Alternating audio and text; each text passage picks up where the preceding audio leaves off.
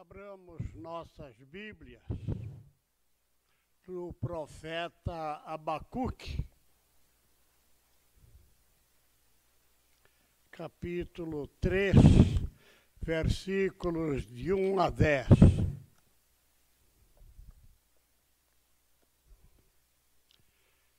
Abacuque, capítulo 3, versículos de 1 a 10.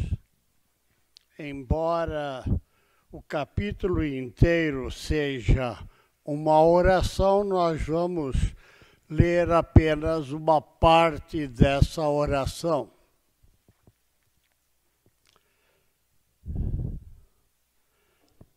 Oração do profeta Abacuque sob a forma de canto. Tenho ouvido, ó Senhor, as tuas declarações e me sinto alarmado. Aviva a tua obra, ó Senhor, no decorrer dos anos. Faze-a conhecida na tua ira, lembra-te da misericórdia. Deus vem de Temã e do monte Parã vem o santo. A sua glória cobre os céus e a terra se enche do seu louvor. O seu resplendor é como a luz, raios brilham da sua mão. Ali está, e ali está velado o seu poder. Adiante dele vai a peste e a pestilência segue os seus passos. Ele para a luz, ele para e faz tremer a terra, olha e sacode as nações, esmigalham-se os montes primitivos, os outeiros eternos se abatem. Os caminhos de Deus são eternos Vejo as tendas de Cusã em aflição. Os acampamentos da terra de Midian tremem. Acaso é contra nós, Senhor, que estás irado? É contra os ribeiros a tua ira, ou contra o mar o teu furor? Já que andas montado nos teus cavalos, nos teus carros de vitória? Tiras a descoberto o teu arco, farta está a tua aljava de flechas. Tu fendes a terra como os rios. Os montes te vêm e se contorcem. Passam torre torrentes de água das profundezas do mar fazem ouvir a sua voz e levantam bem alto as suas mãos. Deus se digne abençoar a sua palavra. Pesados irmãos, o profeta Abacuque faz esta oração e continua, diz que é o capítulo inteiro é uma oração de Abacuque. A sua terra, a sua pátria, Deus já havia mandado pelo mesmo profeta avisar de que os exércitos dos caldeus iriam entrar lá e destruir até o templo. E o profeta agora é, não está mais preocupado em pedir para que Deus alivie, para que Deus é, livre o seu povo, porque ele já sabe que isto vai ser definitivo, vai acontecer de fato e já não adianta mais interceder pela nação. Agora ele simplesmente louva a Deus. E é uma oração importante. Nós já vimos em outras épocas mais duas orações, é, uma do profeta Daniel e outra do um daqueles sacerdotes que voltaram do cativeiro, orando pelo povo, pedindo pela nação toda. A oração de Abacuque é muito importante. O profeta está deixando de lado a tristeza pelo castigo à sua nação. Está deixando de lado a Babilônia. Está deixando de lado a si próprio, não pede nada mais por si. Agora apenas e tão somente está louvando a Deus, engrandecendo o nome do Senhor. Como orar? É, talvez esse seja um dos grandes problemas dos nossos dias. Como orar? É, tem pessoas que não oram,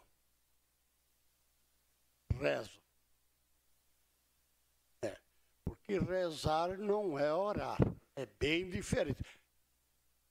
Eu não estou falando lá fora, estou falando aqui dentro das nossas igrejas mesmo. Ficamos sempre batendo na mesma tecla ficamos repetindo sempre as mesmas coisas. Está na hora de pararmos e pensarmos o que é orar.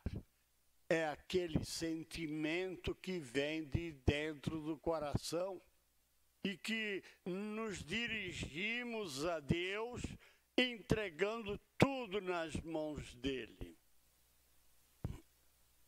Prezados irmãos, há uma coisa interessante. Todos nós, de certa forma, quando oramos, fechamos os olhos. Por quê? Tem alguma virtude em estarmos com os olhos fechados? Eu até diria que tem porque simplesmente com os olhos fechados não estamos observando o que se passa em volta. Eu ouvi um pastor, certa ocasião, num encontro do CEPAL, dizer o seguinte: quando eu oro, eu não fecho os olhos. No meu escritório tem a minha escrivaninha, e eu ando em volta da escrivaninha fazendo a minha oração a Deus. É, seria bonito, né? Para todo mundo fazer isso, mas às vezes as coisas ao lado, ali fora, podem nos chamar a atenção, nos desviar a atenção para aquele fato, para aquele acontecimento, e a nossa atenção desviada, já não estamos mais com o pensamento em Deus. Então, é melhor ficar com os olhos fechados. E vamos fechar, porque é mais. Uh, não digo santo, mas digo mais reverencioso, mais reverente, mais atencioso para com o nosso Deus. O caráter da verdadeira adoração. O profeta está com fortes emoções. Ah, o castigo para a sua pátria estava definido. E ele já sabia que não adiantava mais nada orar a Deus pedindo que Deus livrasse a sua pátria. ela estava condenada definitivamente a ser destruída toda a nação pelos caldeus. Mas também o profeta tinha recebido a informação de Deus que no devido tempo os caldeus também seriam destruídos. E assim aconteceu. Quando os exércitos medo-persas invadiram a Babilônia.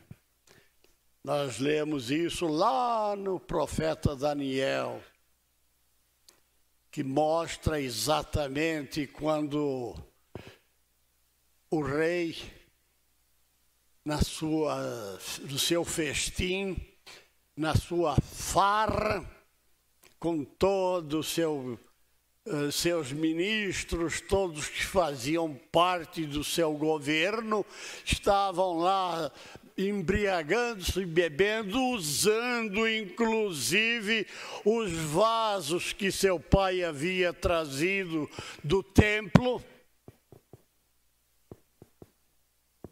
e dando glórias a Bel, o seu Deus. Aparece a mão que escrevia na parede. E segundo a história universal, a cidade capital da Babilônia era uma cidade separada pelo rio, uh, um dos rios lá do, do Velho Testamento, fugiu o nome agora, mas estava, o rio passava por meio da cidade, mas a cidade era toda murada.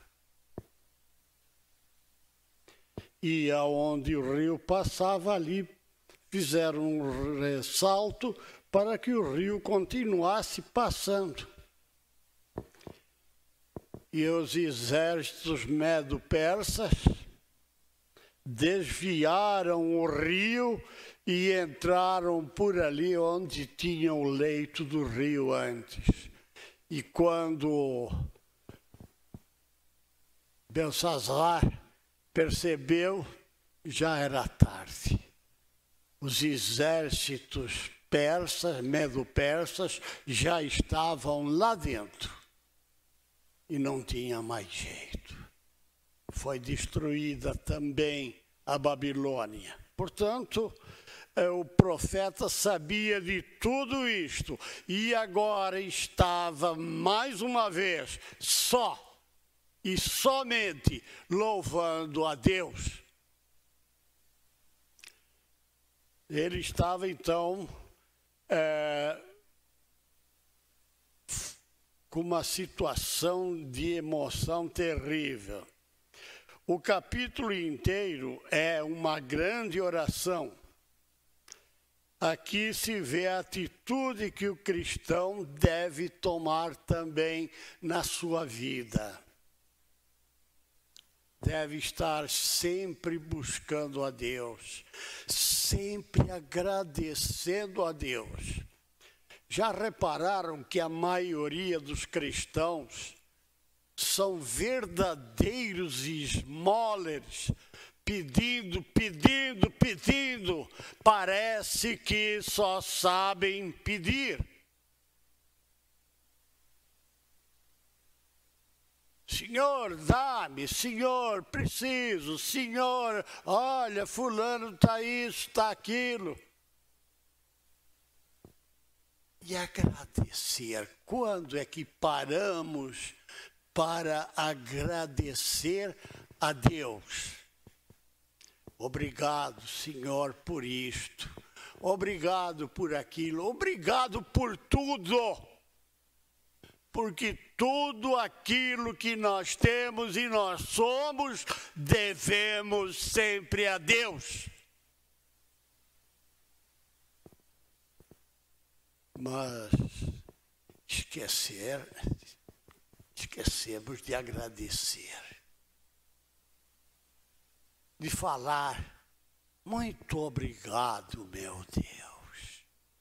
Tu tens feito tantas coisas boas na minha vida. E aquelas más que aconteceram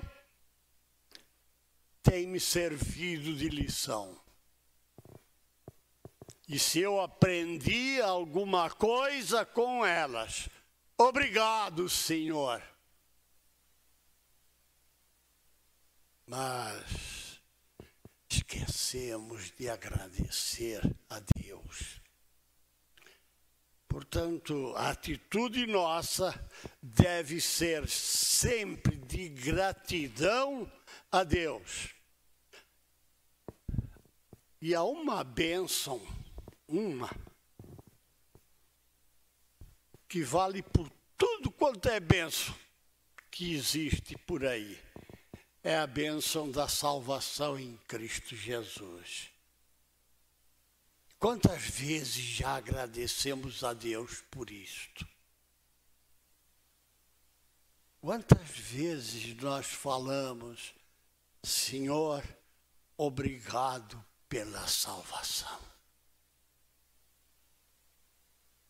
Precisamos ser mais gratos, reconhecendo sempre tudo aquilo que Deus tem feito.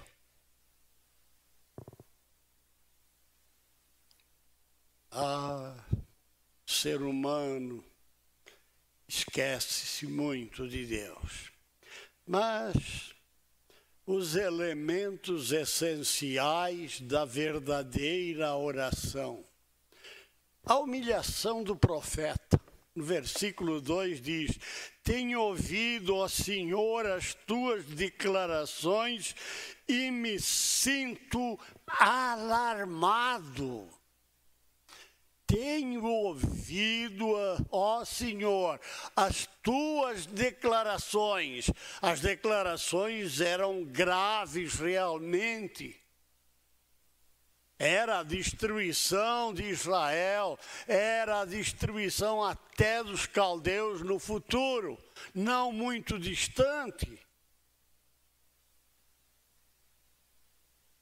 Portanto, ele estava, de certa forma, humilhado. E ele faz uma pergunta.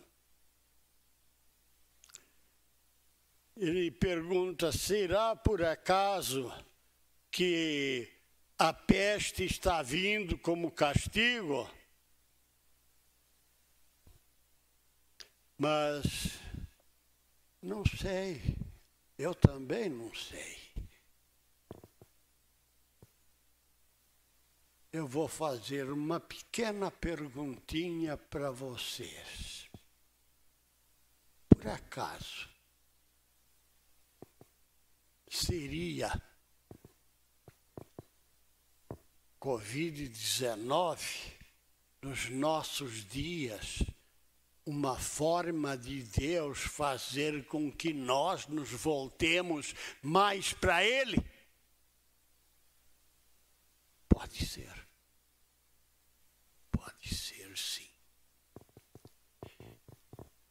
Vamos pensar bem, analisar tudo. O que, que está acontecendo com a igreja cristã nos nossos dias? É interessante, houve um pregador no passado que estava preocupado com a situação da igreja naqueles dias. Isso no século passado já. Já estamos em pleno século 21, foi lá no começo do século 20. Ele estava preocupado.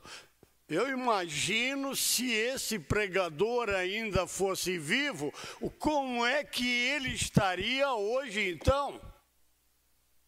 A grande maioria das igrejas cristãs seja ela de que denominação for, estão fracassando no seu testemunho, na sua vida, no seu comportamento, nas atitudes, na pregação do Evangelho.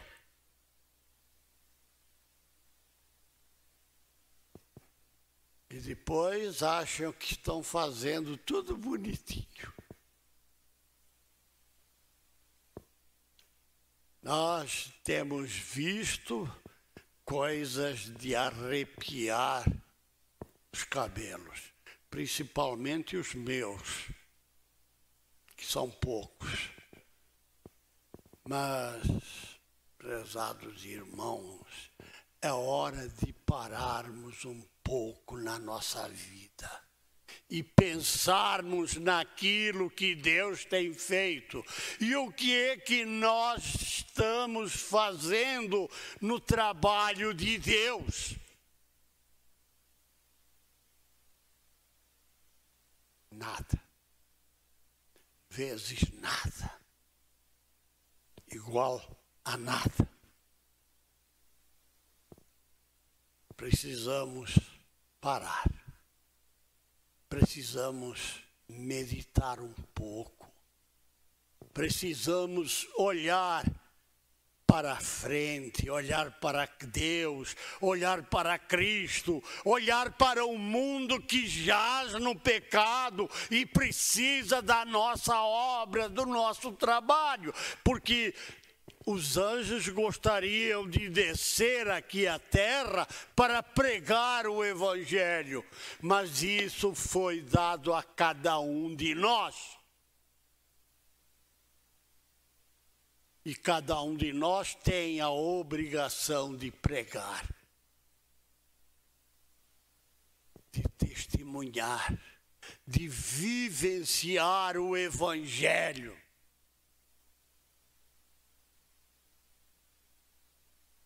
Temos fugido, nos escondido.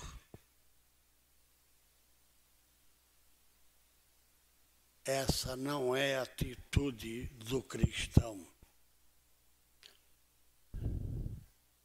O profeta nos mostra nesta oração maravilhosa, que é todo o capítulo 3, todo, a sua total submissão a Deus.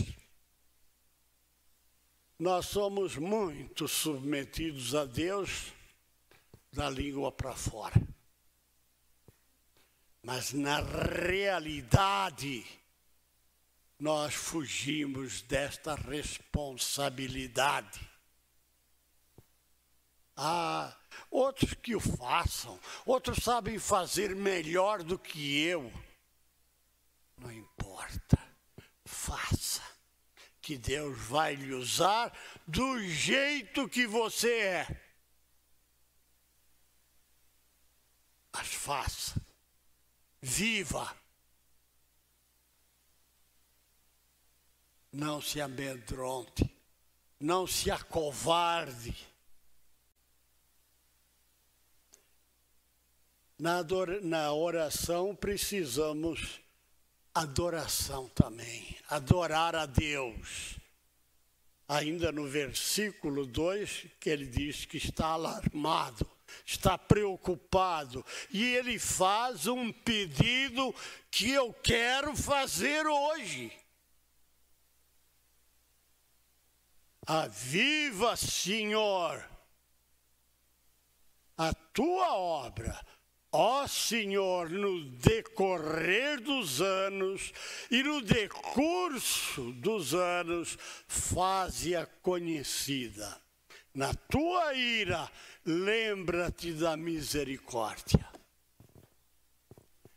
O Senhor está precisando avivar a sua obra para que não morra, para que não acabe nós estamos vendo o islamismo entrando quase no mundo todo.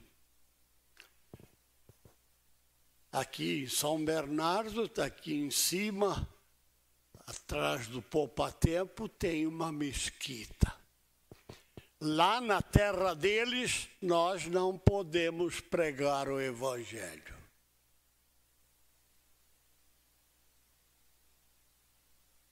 Quando nós todos, há pouco tempo atrás, estivemos orando por um pastor nosso que estava no Senegal, estava preso. Não, lá não pode, mas eles querem entrar. E eu li um fato que o pastor da Igreja Batista da Liberdade em São Paulo estava viajando, não sei lá de onde, da Europa, da, da Ásia, da África, não sei de onde, e vinham, e vinha para o Brasil. Tinha lá no, no avião uns quatro ou cinco.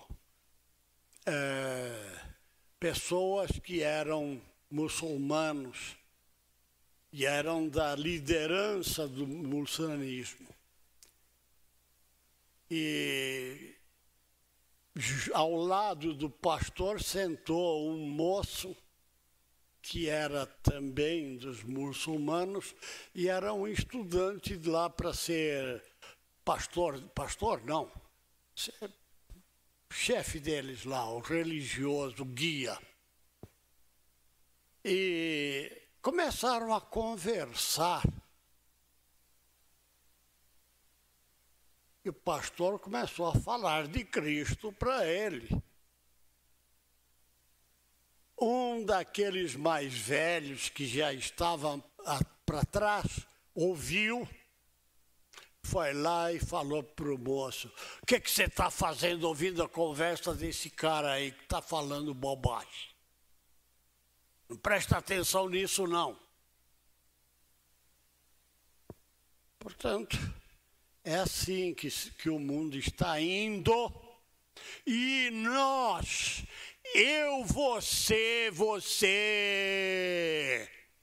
todos somos os responsáveis para não deixar que isto aconteça, porque precisamos vivenciar mais o Evangelho, fazer mais a vontade do Senhor.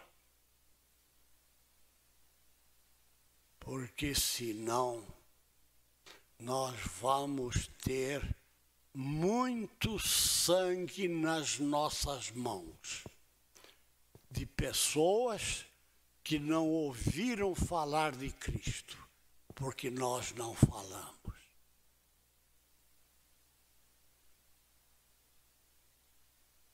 Você tem falado de Cristo? Você tem vivenciado a Cristo na sua vida, aquilo que você faz, que você diz, está de acordo com a palavra de Deus?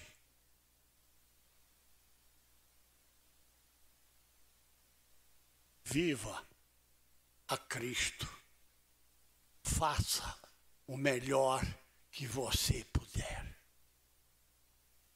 Deus não pede que você faça coisas superiores às suas forças, mas você tem que fazer aquilo que está ao seu alcance.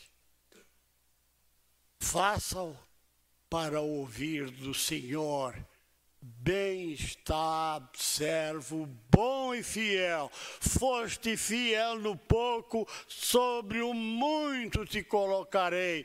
Entra no gozo do teu Senhor. E que Deus nos abençoe.